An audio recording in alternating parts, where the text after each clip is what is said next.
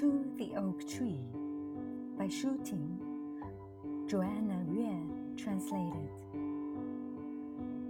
If I love you, I will never be a cleaning trumpet creeper, using your high boughs to show off my height.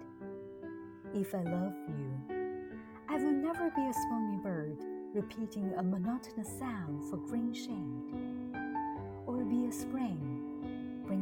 solace all year long, or be a steep peak, increasing your stature, reflecting your eminence, even the sunlight, even the spring rain. No, all these are not enough.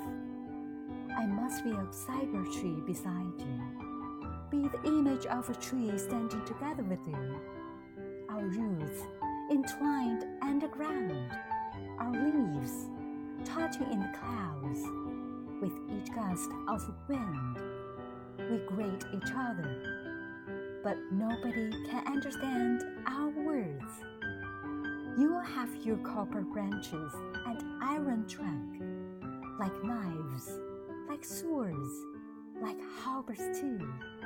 I will have my crimson flowers, like heavy sighs and valiant tours where all share cold spells, storms, and thunder, where all share mists, haze, and rainbows, seemingly always apart, but also forever interdependent. Only this can be great love. The loyalty is here. Love.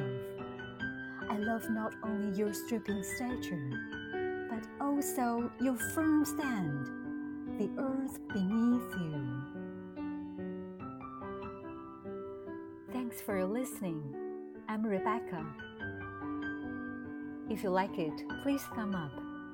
See you next time.